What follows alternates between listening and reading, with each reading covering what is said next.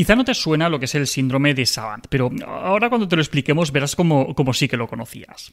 Seguro que en alguna serie de televisión o película recuerdas algún personaje que, aunque tuviera algún tipo de, trastorno o, de dificultad grave, por otro lado era especialmente brillante en, algún aspecto concreto. Te, suena, ¿verdad? Y quizá ahora mismo estás pensando en Sheldon Cooper, en Rayman o en tantos otros.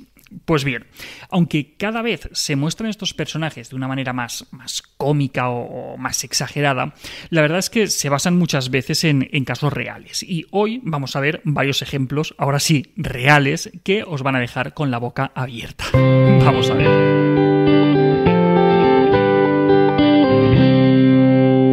Para empezar, ¿qué el síndrome de Savant? Pues es una condición en la cual una persona con una alteración del neurodesarrollo, como por ejemplo pues, un trastorno del espectro del autismo o, una lesión cerebral, demuestra una capacidad o una habilidad profunda y prodigiosa, que es muy superior a lo que se consideraría como, como normal.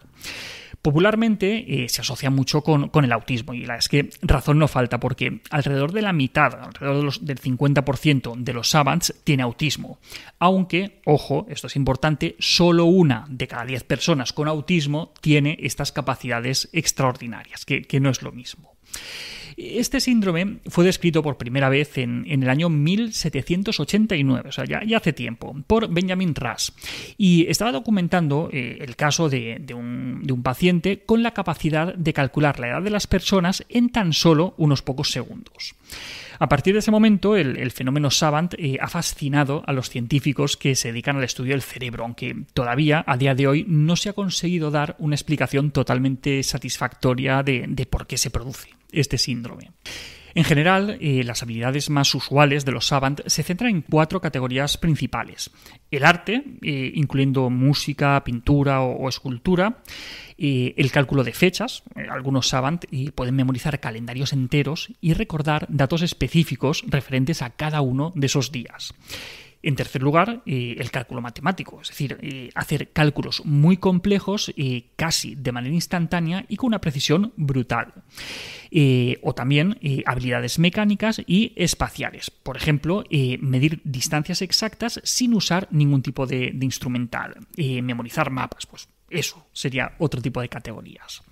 Existen eh, muchísimos casos famosos de, savants con habilidades extraordinarias, pero voy a centrarme en cuatro verdaderamente especiales. Empezaremos por Kim Peck. Eh, Kim Peck es quizá el, más famoso de, los savants. Eh, ¿Recordáis la peli de, de Rainman? Pues, pues bien, él es Reinman. Eh, Peck eh, no era autista, eh, nació con macrocefalia, con un daño permanente del, cerebelo y con agenesia del cuerpo calloso. Esto es muy interesante. Nació sin el cuerpo calloso, que es un haz de, fibras blancas que conectan los dos hemisferios del, cerebro. De hecho, se especula que esta pudo ser la causa de la increíble memoria que tenía, que, le valió el, el sobrenombre de Computer. ¿vale? Pero era computer y tenía esa extraordinaria memoria a pesar de que tenía un cociente intelectual de apenas 73, muy bajito. Peck eh, recordaba el 98% de los cerca de 12.000 libros que había leído. Podía leer simultáneamente dos páginas en 8 segundos usando un ojo para leer cada página diferente. Es algo totalmente imposible si hubiera tenido conectados los dos hemisferios del, cerebro. Y apenas eh, tardaba una hora en memorizar un libro completo y, retenía de un modo preciso e instantáneo toda la información que leía. Eh, Kim Peck eh, consiguió adquirir una enorme cantidad de conocimiento que abarcaba diversos ámbitos, desde la geografía hasta la literatura, pasando por la música, la historia o la filosofía. Además, Kim era una especie de, GPS humano y conocía de memoria todos los mapas de Estados Unidos y podía responder exactamente cómo llegar de una ciudad a otra explicando detalladamente qué calles había que tomar. Aunque no tenía conocimientos musicales, era capaz de reconocer el autor de miles de piezas musicales escuchando solamente unos poquitos segundos de, de una grabación. Pero pese a estas capacidades, estas habilidades extraordinarias, eh, Peck era una persona totalmente dependiente. Apenas eh, podía brosarse la camisa por, sí mismo. y no tuvo noción de los datos que, almacenaba, ni tampoco podía realizar una, interpretación de, un poema o extraer eh, una conclusión de un libro, a pesar de, haber sido capaz de memorizarlo de manera completa su capacidad para, almacenar información era prácticamente ilimitada, aunque no entendía lo que, lo que retenía, pues era algo que simplemente estaba ahí, en su cabeza. A diferencia de, otros savants, eh, Kim eh, mostró una gran progresión social y se relacionaba con, gente desconocida mediante esas demostraciones que hacía de sus capacidades. Tenía en su cabeza un calendario exacto que abarcaba 10.000 años, por lo que para él era muy fácil decirle a cualquier persona, después de escuchar cuál era su fecha de nacimiento, en qué día de la semana había nacido y cuándo le tocaría jubilarse también era capaz de, responder a cualquier cálculo matemático que, le dijera. Pues bien, pues, pues todo eso eh, despertaba la, admiración de las personas que, les escuchaban e hizo que se relacionara con esas personas. Finalmente, en el año 2009, eh, murió de un fallo cardíaco con 58 años de edad. Si queréis conocer más acerca de, Kim Peck, eh, más allá de, la peli de, de, os animo a que veáis un documental que se titula El verdadero Rainman, que es súper interesante. Veamos otro caso que también es fascinante, el de Derek Paravaccini. Eh, a diferencia de, Kim Peck, Derek Paravaccini sí que es autista y además de ser autista es ciego. Paravaccini eh, nació de manera muy prematura, nació a las 25 semanas de gestación. la ceguera que tenía eh, fue causada por la terapia de oxígeno que, recibió en, la unidad de, cuidados intensivos neonatales. Eso eh, también afectó a, su cerebro que, estaba en desarrollo y, al final pues, le acabó produciendo una, grave discapacidad del aprendizaje. Paravaccini tiene oído absoluto, esto es, eh, tiene la capacidad para identificar eh, cualquier nota musical en el acto, cualquier sonido, cualquier ruido, es capaz de decir qué nota musical le corresponde. Y puede reproducir una pieza musical después de escucharla tan solo una vez. Comenzó a tocar el piano cuando tenía dos años y cuando su niñera le, le dio un viejo teclado y a los siete años ya estaba dando su primer concierto.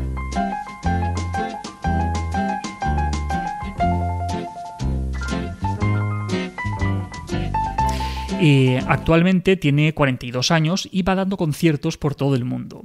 De hecho, eh, hace poco pues, formó su, propio cuarteto de, música jazz con el que ha grabado varios discos y pues, está realizando giras. Si queréis tener más información, hay, un documental que se llama The Musical Genius que, que hacen un repaso de, su vida y, de sus habilidades. Y si Paravaccini destaca en, lo musical, Stephen Wiltshire eh, lo hace en las artes plásticas. Wiltshire es es un artista que está diagnosticado con, autismo. nació en Londres y es conocido por la habilidad que tiene para dibujar un paisaje después de haberlo visto tan solo una vez. Wilshire eh, no hablaba y cuando tenía tres años fue cuando le diagnosticaron de, autismo. En ese mismo año eh, murió su padre en un accidente de moto. A los cinco eh, le enviaron a, una escuela infantil en, en Queensmile, en Londres, donde eh, expresó su, interés por el dibujo. Empezó a comunicarse poco a poco mediante el arte, ya que tenía muchas dificultades a nivel, verbal y, sus, y maestros pues, le, iban animando a, que dibujara. poco a poco, con, la ayuda que, recibió, aprendió a hablar con nueve años, es decir, durante todo ese tiempo él no hablaba. Su trabajo eh, ha sido objeto de, un montón de, documentales de, televisión porque los cuadros que hace son, muy flipantes. De hecho, el, famoso neurólogo Oliver Sacks eh, ha descrito su, caso en el capítulo Prodigios que está en, su libro Un antropólogo en Marte, que si no lo habéis leído os lo recomiendo muchísimo.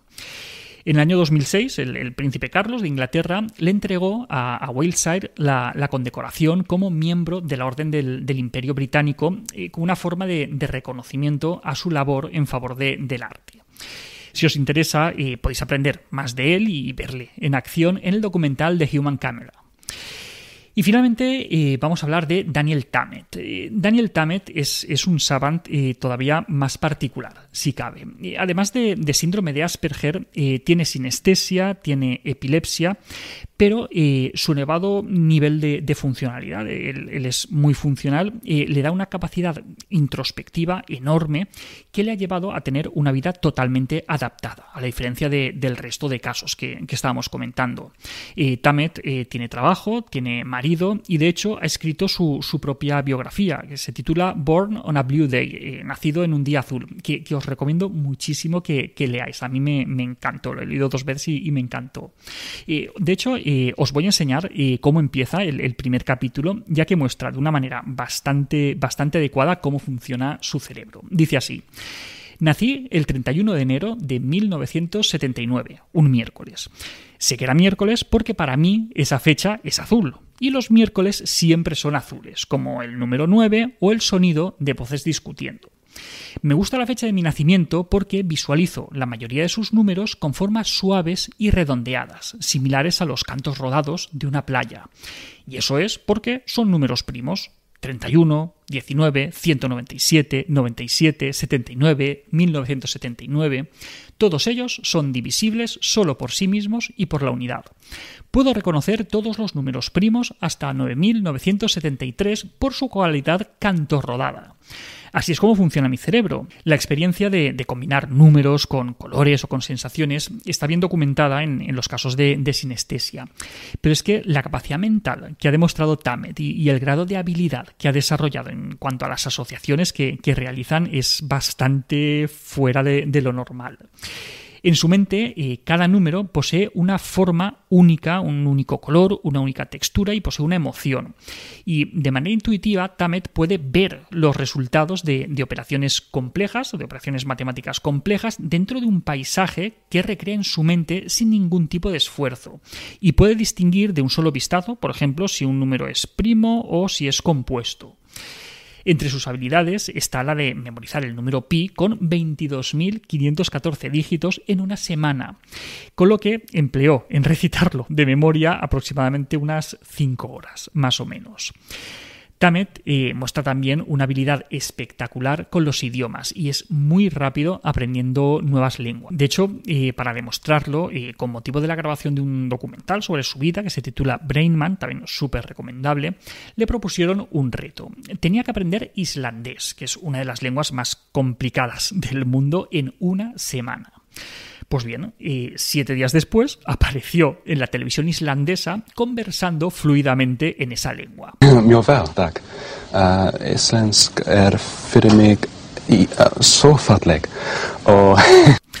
Además de islandés, habla 11 lenguas más. Habla inglés, francés, finlandés, alemán, español, lituano, rumano, estonio, galés y esperanto.